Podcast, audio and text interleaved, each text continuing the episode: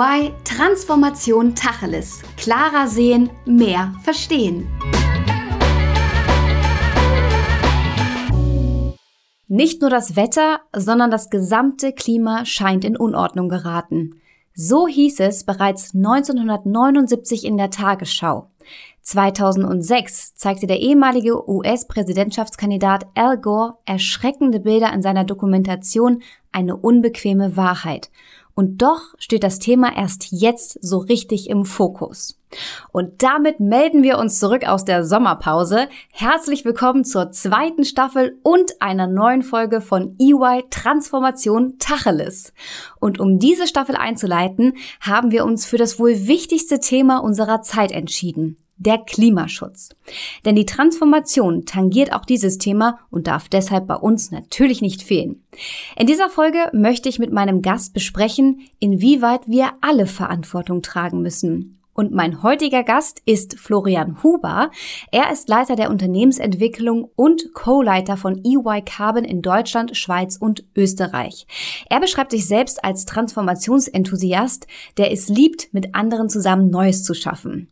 Florian hat vier Kinder, die ihm zwei Superpowers nachsagen. Und welche das sind, das verrät er uns vielleicht noch später in diesem Gespräch. Hallo Florian, schön, dass du da bist. Hi Alissa, freut mich sehr. Danke, dass ich die Serie nach der Sommerpause eröffnen darf. ja, sehr gerne. Wir beginnen mal direkt mit unserer Kategorie Entweder oder. Das heißt, du musst dich jetzt für eine Sache immer entscheiden. Bei der ersten Sache geht es um Folgendes. Schaffen wir ein allgemeines Umdenken in der Bevölkerung durch politischen Zwang oder durch eine intrinsische Einsicht und Eigenmotivation? Was meinst du? Also ich tendiere im Moment noch durch auf politischen Zwang bei mhm. Entweder oder. Okay, gehen wir gleich mal genauer drauf ein. Kommt jetzt aber erst die zweite Entweder-Oder-Frage. Um einen Wandel voranzutreiben, sollte ich wo arbeiten? In der Ölindustrie oder einer NGO? Tatsächlich glaube ich in der Ölindustrie. Ja, weil die haben mehr zu tun und es ist wichtig, dass Leute da sind, die es drauf haben und mit viel Motivation da am Wandel arbeiten. Prima. Und bist du ein Kompensationsbezahler oder ein Vermeider? Äh, ich, ich bin, äh, wie viele, jetzt muss ich entweder oder sagen, äh, tatsächlich der Kompensationsbezahler. Okay. Ja, gib's zu. Sollten wir ein Thema richtig und umfänglich angehen oder alle gleichzeitig? Da werden wir nicht drum rumkommen, alle gleichzeitig jetzt anzupacken.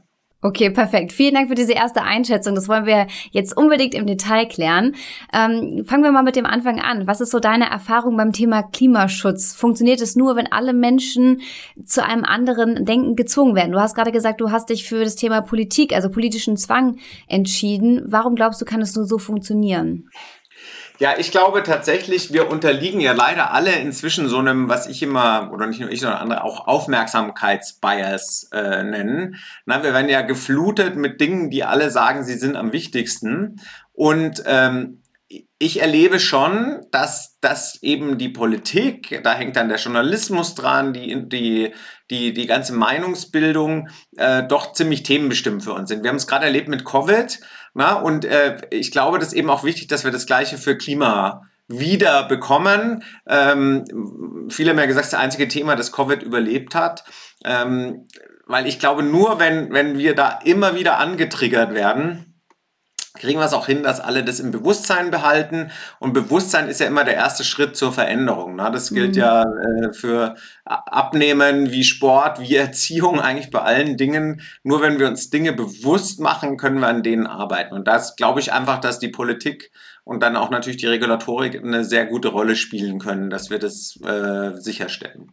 Wie ist denn das bei dir selbst? Hast du das selbst erkannt, dass du persönlich etwas ändern musst? Oder haben auch deine Kinder, ich hatte es gerade gesagt, du hast vier Kinder und äh, die sind auch in dieser Fridays for Future Generation, ähm, haben die dich da so ein bisschen auch hingeleitet? Ja, also ich würde sagen beides. Also wir, äh, für mich war wirklich ein, ein, ein Schlüsselerlebnis der, das letzte große Live-Davos-Meeting, wo ja alle CEOs, die ganze Politik, alle Lobbyisten auf einmal auf das Thema geschwenkt haben. Äh, und es war deswegen für mich so ein Schlüsselerlebnis, nicht weil mir das vorher nicht bewusst war, aber weil wir, weil wir eben sehen müssen, ich meine, Themen gewinnen erst an Bedeutung, wenn die auch in den negativ kann man so ein bisschen sagen, Eliten oder den Leadership-Kreisen oder wie auch immer ankommen.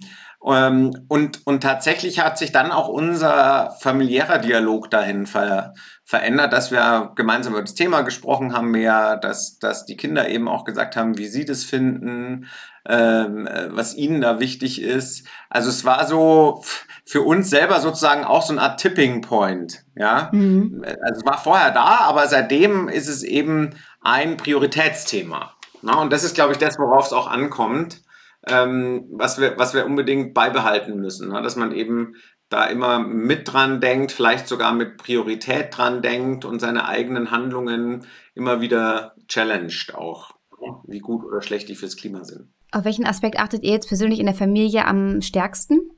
Auf Reisen, witzigerweise. Mhm. Na, also wir, ähm, ähm, wir sind ja halb am, amerikanisch äh, und wir fahren immer wieder mit der Familie nach Amerika und das ist schon jetzt ein Thema, na, wie fliegt man dahin, wenn man dahin fliegt, man, kann man das kompensieren.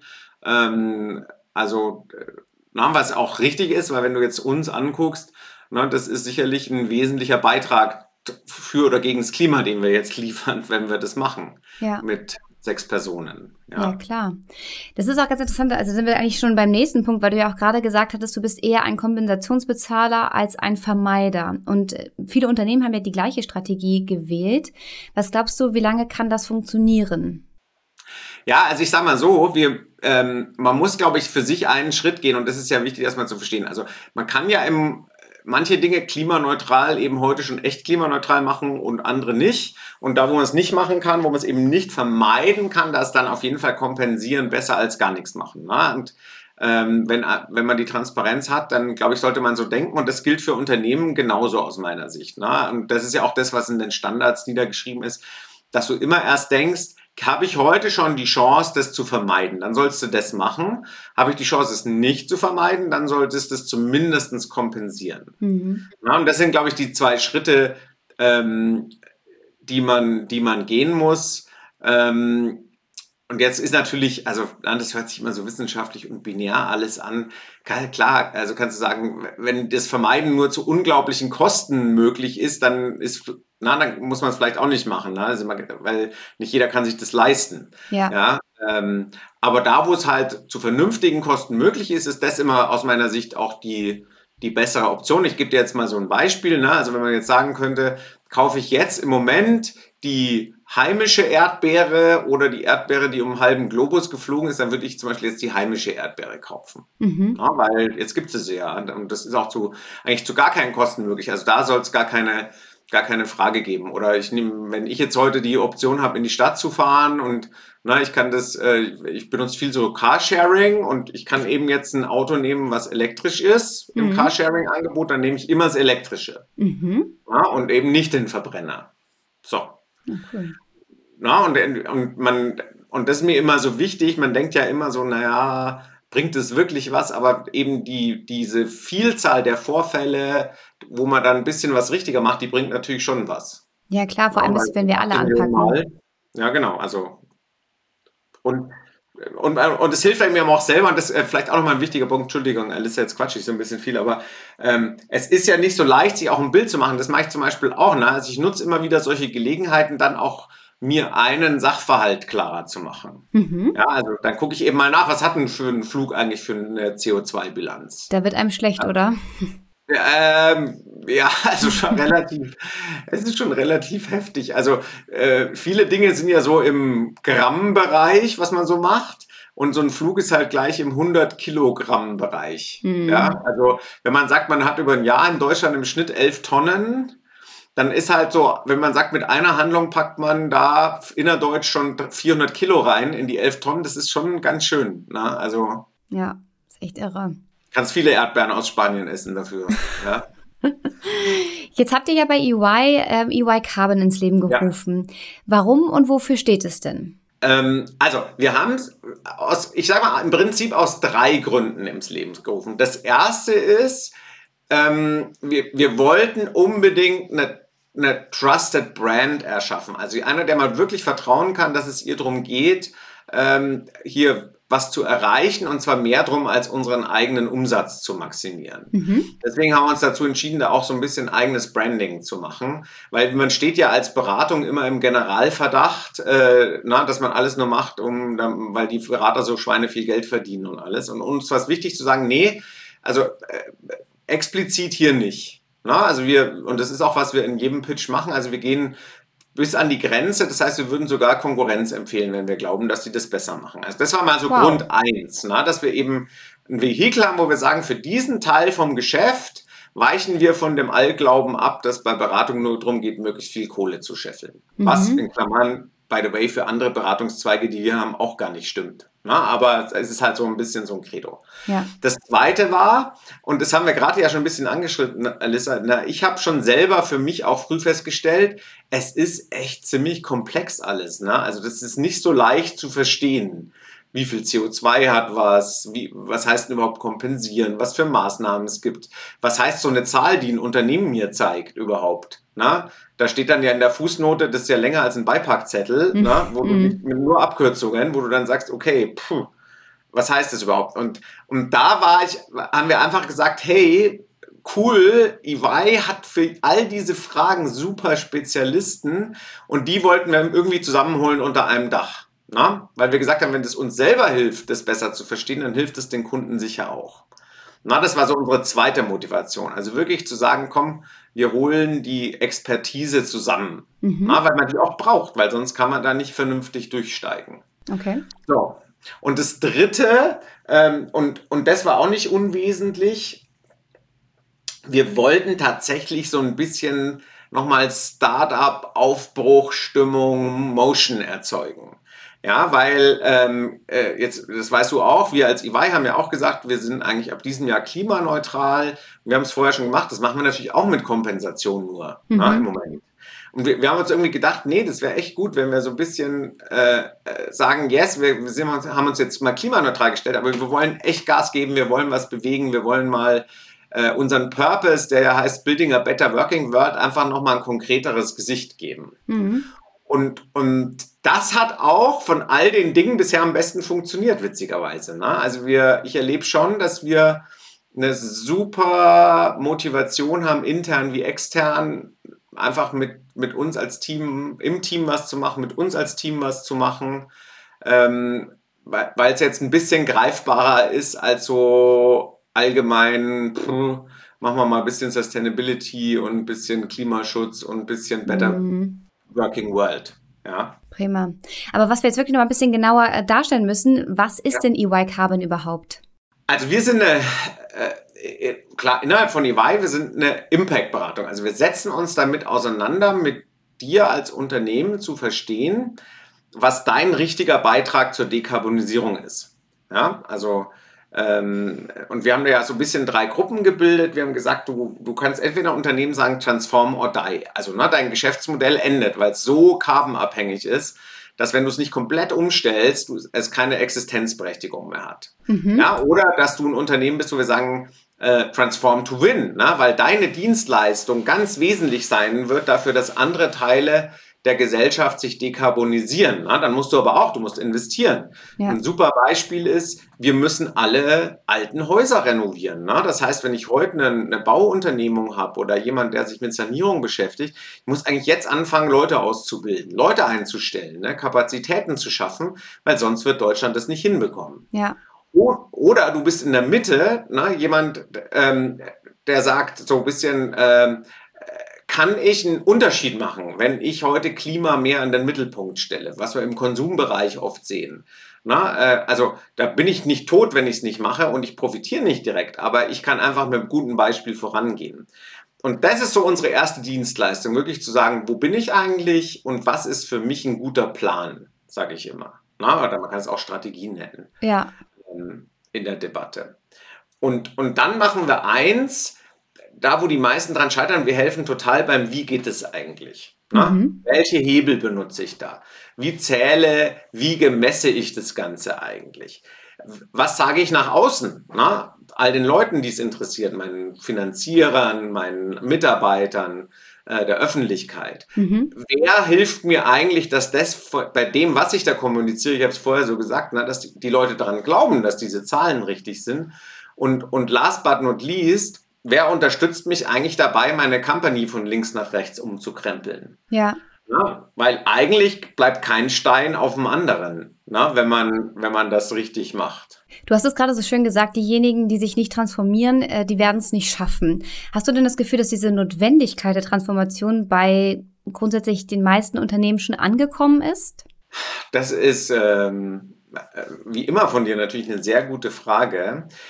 Ich glaube, dass der Grundsatz angekommen ist, aber mhm. dass sozusagen die, das Ausmaß der Anstrengung, die Kürze der Zeit, die uns verbleibt, ne? und vielleicht die Heftigkeit der Konsequenz, die, glaube ich, ist nicht überall verstanden. Ja. Ja, also, äh, dass man eben äh, wirklich versteht ne, und sagt, also ich gebe dir ein schönes Beispiel. Ne? Manche sagen halt, naja gut, wir machen doch in zweieinhalb Jahren eh eine neue Strategie, dann machen wir es halt dann mhm. mit, sozusagen. Ne? Wo du sagen musst, hm, ist vielleicht zu spät. Ja, ja? total. Ja. Na, so viel Zeit haben wir nicht mehr. Oder, oder jemand sagt, na ja, ähm, meine Riesenanlage, die haben wir ja gerade erst gebaut und in zehn Jahren müssen wir die doch eh neu machen, dann überlegen wir halt dann, na, wie wir die grün machen. Hm. Tja, wahrscheinlich zu spät. Ja. Dabei ist und das es auch ist, das ist so ein bisschen, wo ich eher das Problem noch sehe, dass na, das und ganz viele Gründe oder der CEO sagt, na, ich bin jetzt noch zwei Jahre da, muss ich mir das noch antun. Ja. Na, das kann auch der Nachfolger machen und und und. Es gibt da, ja immer viele Gründe. Dabei kann es auch wirklich ein Wettbewerbsvorteil sein, oder? Also absolut. Ich, ähm, ähm, ich, ich hatte ja neulich mal, das hat ja auch mal Spaß gemacht, weil ich ja mal wieder live auf einer Konferenz ähm, und, und zwar von der Stiftung Klimaneutrales Deutsch, also Klimaneutralität. Ähm, und die haben also ein bisschen vorgestellt, wie so ein Programm für Deutschland aussehen könnte.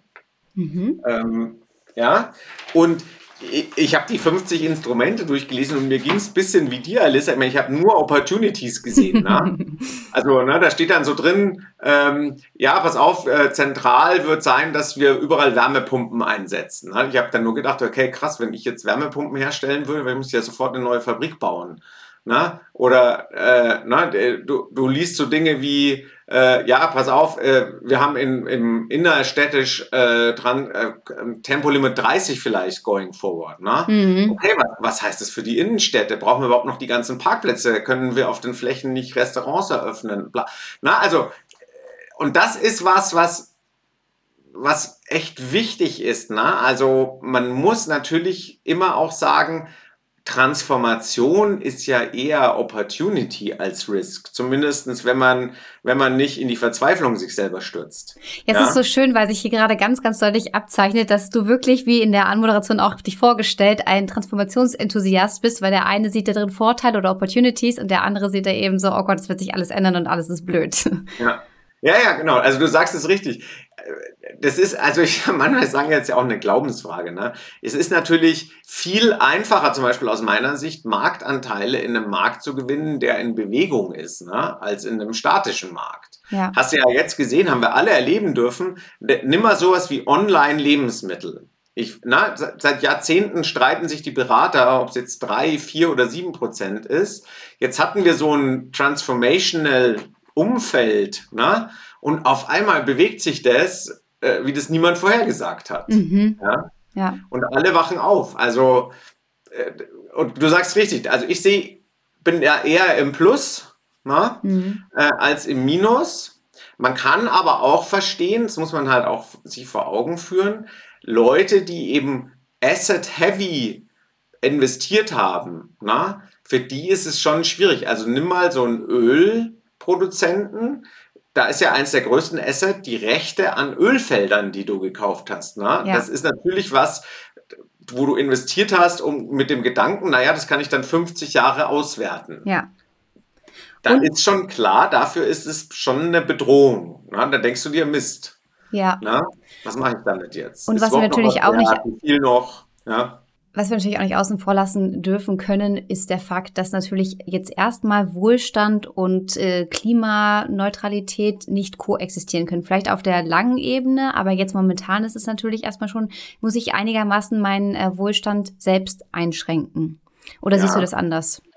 Also, äh, ja, äh, du, man kann man, wenn man drauf guckt, ich habe immer ähm, eine ganz tolle Zahlenreihe, die kann man übrigens, kann sich jeder ja selber mal angucken, auch bei der Weltbank gibt es toll so ein Tool dafür, kann man immer angucken, man sagen, wie korreliert eigentlich GDP-Wachstum mit mehr CO2-Ausstoß pro Kopf? Ne? Mhm.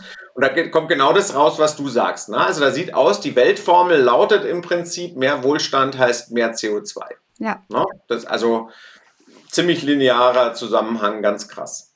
Mhm. Ähm, und richtig, jetzt müsste man sagen, kann ich diese Formel eigentlich umdefinieren? Und, und da bin ich aber eben, ich bin positiv, weil, äh, na, also du, es gibt ganz viele so Formeln, die wir uns selber geben. Und es gibt ja eine ganze strategische Schule, Blue Ocean Strategie, die sagt, ja, genau das ist der Witz eigentlich an Strategie. Du musst Formeln durchbrechen. Ja. Na, also du musst eben sagen, also alte Formel, ein guter Burger muss aus Rindfleisch sein. Nee, mhm. Haben wir jetzt gesehen. Muss er nicht, offensichtlich. Ja. Und by the way, die, die Bewertung von Unternehmen, die Burger auch nicht aus Rindfleisch machen, ist deutlich dynamischer und höher als die, die Burger aus Rindfleisch machen. Mhm. Obwohl das ein, ein Glaubenssatz war. Ne? Du kannst auch sagen, ein Elektroauto macht niemals Spaß, gegen Beweis Tesla. ja. ja. Also, ähm, und das zeigt eben, und da, da, da bin ich eben so, so, so positiv. Ne? Also ich glaube, man darf den menschlichen Erfindungsgeist nicht unterschätzen. Du musst dem halt nur den richtigen Challenge geben. Ja. Und ich, ich glaube, der Klima-Challenge hat das Potenzial, sowas zu werden und eben wieder so eine Art Innovationsschub zu erzeugen, äh, wie wir den ja auch schon ein paar Mal hatten, dass wir wirklich auf so einer S-Curve den nächsten Sprung wieder machen ne? und mhm. mal nochmal ganz neu denken, wie Dinge gehen. Lass uns nochmal auf die Ebene kommen von Unternehmen. Wie siehst ja, du denn das? Gerne. Äh, siehst du da die Pflicht beim Unternehmen, dass die die Mitarbeiter schulen hinsichtlich Klimaschutz oder siehst du es auch als eine Pflicht von uns allen an? Dass wir uns selbst informieren. Also, äh, wer schon mal anderen Webcasts von mir gehört hat, ich will immer nicht den Menschen so ganz entlassen, den Verbraucher oder den Mitarbeiter oder sonst irgendwas. Ne? Also ich bin jetzt kein Fan von dieser Ultra-Bequemlichkeit, wo ich sage, nee, du weißt, wenn es der Unternehmen mir nicht reinstopfen, dann woher soll ich das wissen? Na, ich habe was Besseres zu tun. Mhm. Also ich glaube, es gibt schon eine große Eigenverantwortung und ich habe auch mal ja dazu einen Artikel geschrieben, wo ich gesagt habe, naja, also eigentlich CO2 muss so einfach sein wie Comparing Prices. Mhm. Na, da gibt es ja auch Leute, die wahnsinnig viel Zeit und Geld investieren, um mal zu gucken, wo gibt es die Schnäppchen. Also so, und das, da würde ich sagen, dass so viel Energie muss man auch in Klima investieren. Ja. Kannst du dir damit alles selber erschließen? Nein. Und deswegen gibt es da auch noch einen Ausbildungsauftrag an Unternehmen, die Öffentlichkeit, Schulen und so weiter. Ja. Mhm. Ähm, aber ich würde sagen, ich sehe so ein bisschen eine Mischung eigentlich wie bei anderen Themen. Wir, wir haben das Thema Digital, wir hatten das Thema Diversity, na, schon mal so eine Mischung stelle ich mir eigentlich vor. Ne? Das Unternehmen was beitragen, dass das aber auch ein Thema wird in der ganz normalen schulischen Ausbildung, aber auch, dass man schon den Leuten auch ein bisschen zumuten kann, sich selber zu informieren. Wie machtvoll bin ich denn als Angestellter oder Angestellte, wenn ich jetzt zum Beispiel in einem Unternehmen arbeite, was ich dem Thema noch so gar nicht gewidmet habe? Kann ich da selber was verändern?